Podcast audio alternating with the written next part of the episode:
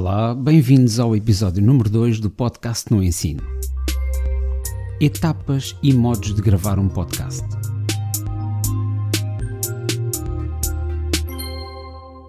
Quais são as etapas da criação de um podcast? De um modo sucinto, podemos identificar os seguintes passos. Primeiro, escolher o tema do nosso podcast. 2. Escolher o nome do podcast. 3. Definir a estrutura básica e periodicidade do podcast. 4. Criar a imagem gráfica do podcast. 5. Gravar a narração ou entrevista. 6. Editar o fecheiro ou fecheiros áudio.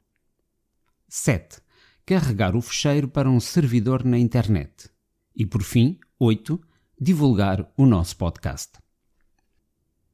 Neste segundo episódio, vamos saltar para já para o ponto 5 referido sobre os métodos básicos de gravação para podcast. O que é preciso para ser um podcaster, ou seja, um produtor de podcasts? A resposta mais imediata é que precisamos apenas daquilo que todos já temos: um smartphone. Verdade? Basta um smartphone? Bem, o nosso telemóvel cumpre ambas as funções necessárias. Tem um microfone e pode gravar e armazenar arquivos de áudio. Além disso, um smartphone, graças à ligação à internet, está pronto para fazer o upload dos arquivos para essa mesma internet, algures num servidor. Temos então tudo o que é necessário? Tecnicamente, repito, a resposta é sim. Mas é óbvio que vamos notar a diferença se usarmos um equipamento um pouco mais diferenciado. Então, qual é o tipo de equipamento mais recomendado para gravar um podcast? A resposta seguinte é depende. Mas depende de quê?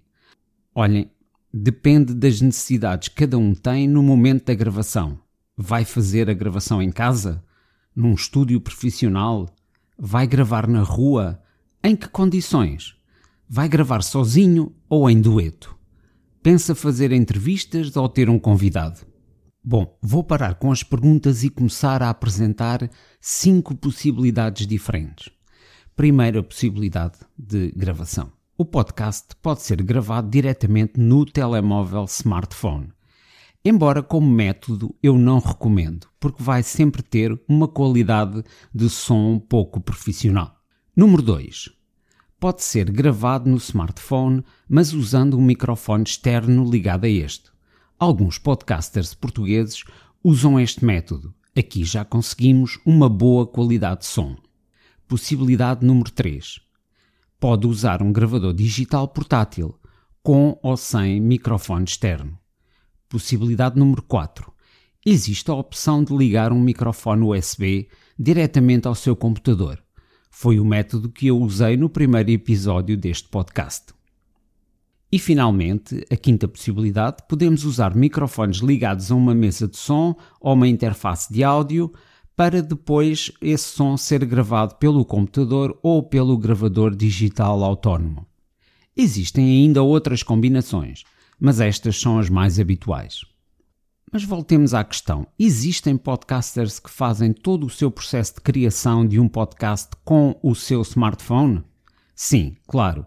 Mas a qualidade de som resultante não é a melhor. E não é a melhor porque o telemóvel seja um mau gravador, não é por isso. Existem até apps, ou seja, aplicações para smartphones, que gravam em formato WAV, ou seja, som não comprimido de grande qualidade.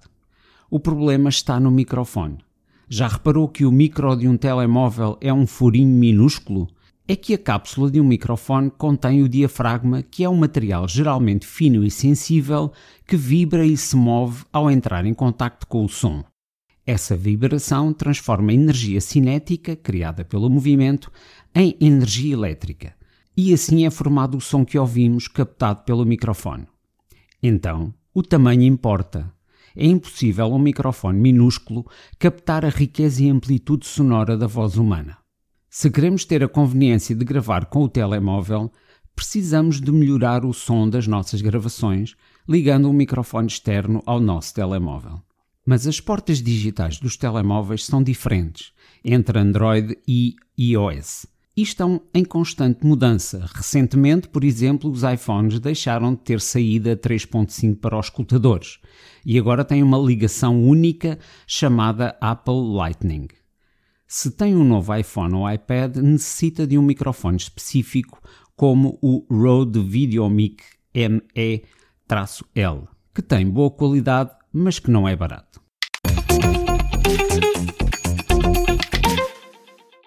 Já agora, e antes de prosseguirmos, quero dizer que imagens e outras informações sobre o equipamento a que aqui faço referência pode ser consultado na descrição do episódio do podcast em www.luizescudeiro.com podcast.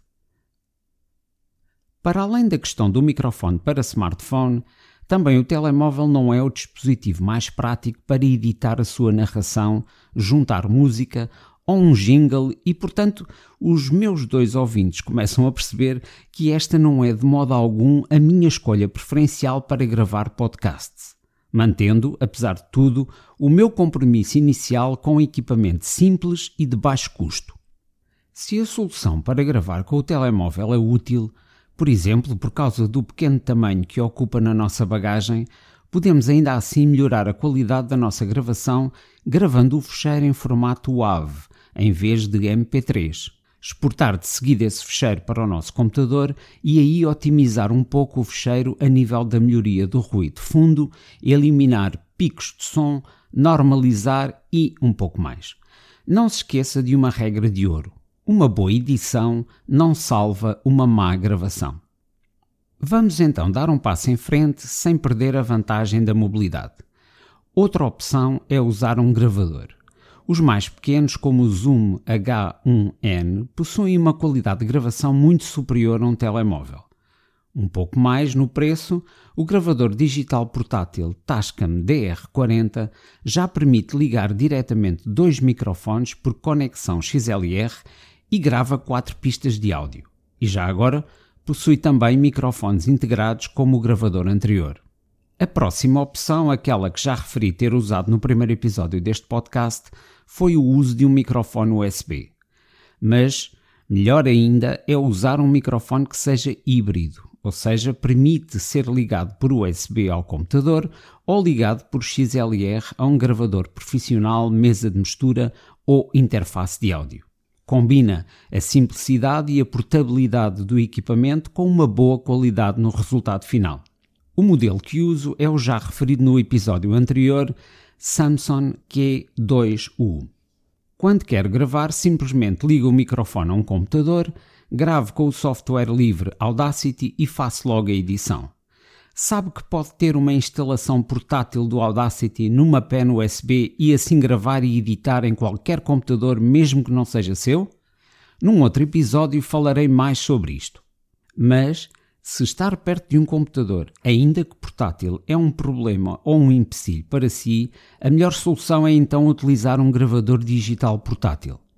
As mesas de mistura e as interfaces de áudio e outros tipos de microfone deixarei para outros episódios. Não quero que o ouvinte se sinta esmagado com tanto equipamento. Afinal, deixando de lado o uso do smartphone para captura de som, com qualquer das opções já referidas, podemos alcançar um elevado nível de qualidade de gravação. Depois, o que nos interessa é o conteúdo do podcast. Para terminar, gostaria ainda de distinguir dois grandes tipos de microfone: os microfones dinâmicos e os microfones de condensador. Note que USB ou XLR não são tipos de microfone, mas sim tipos de ligação ou conexão.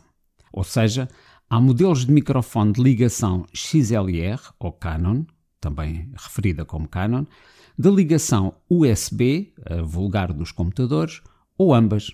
Qual a diferença então entre um microfone dinâmico e um microfone de condensador? Basicamente, um microfone é um mecanismo que capta uma onda sonora pelas diferentes variações de pressão do ar e a converte num sinal elétrico que é reproduzido num sistema de pré-amplificação que faz o processo inverso, transformando esse sinal em ondas sonoras. A diferença entre um microfone dinâmico e um microfone de condensador está exatamente na forma como captam essa onda sonora. Os microfones dinâmicos usam uma bobina de fio metálico suspensa num campo magnético e não necessitam de alimentação elétrica. Já os microfones de condensador usam a vibração de um diafragma como um dispositivo condensador e necessitam de alimentação elétrica, incorporando uma pilha ou sendo alimentados por gravador, mesa de mistura ou interface de áudio, capaz de lhe fornecer 48 volts, o chamado Phantom Power. Os microfones dinâmicos são muito versáteis e resistentes, mas são menos sensíveis que os de condensador. Um dinâmico é ideal para um vocalista ao vivo ou em situações em que a pressão da onda sonora é muito elevada, como na captação de amplificadores de guitarras elétricas ou bateria. Os microfones de condensador captam uma maior gama sonora, mas, por serem tão sensíveis, captam muito mais ruídos, pelo que devem ser usados em ambientes acústicos controlados, como estúdios de rádio ou de gravação. Um vocalista de rock usará num palco ao vivo um microfone dinâmico como o mítico Shure SM58, mas irá gravar em estúdio com um microfone de condensador, retirando o máximo da qualidade de captação.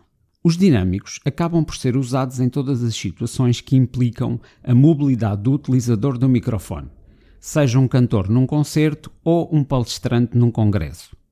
Além disso, como já referi, os microfones de condensador necessitam de phantom power, uma tensão de alimentação contínua de 48 volts, que cria um campo elétrico no condensador, enquanto que a bobina dos dinâmicos não precisa dessa alimentação, e é neste processo que se encontra a diferença entre os dois.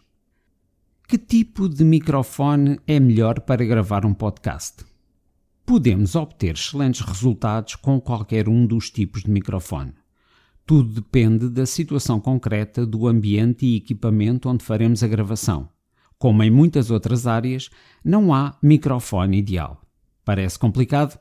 Não é. Com o tempo ficará mais claro, promete. Este episódio foi gravado com o microfone Rode NTG2, alimentado por pilha e ligado por cabo XLR a um gravador digital externo e portátil o Roland R26. De seguida, o som foi editado no software Audacity. Eu sou Luís Escudeiro e este é o podcast no ensino dedicado a formadores, professores e entusiastas do podcast.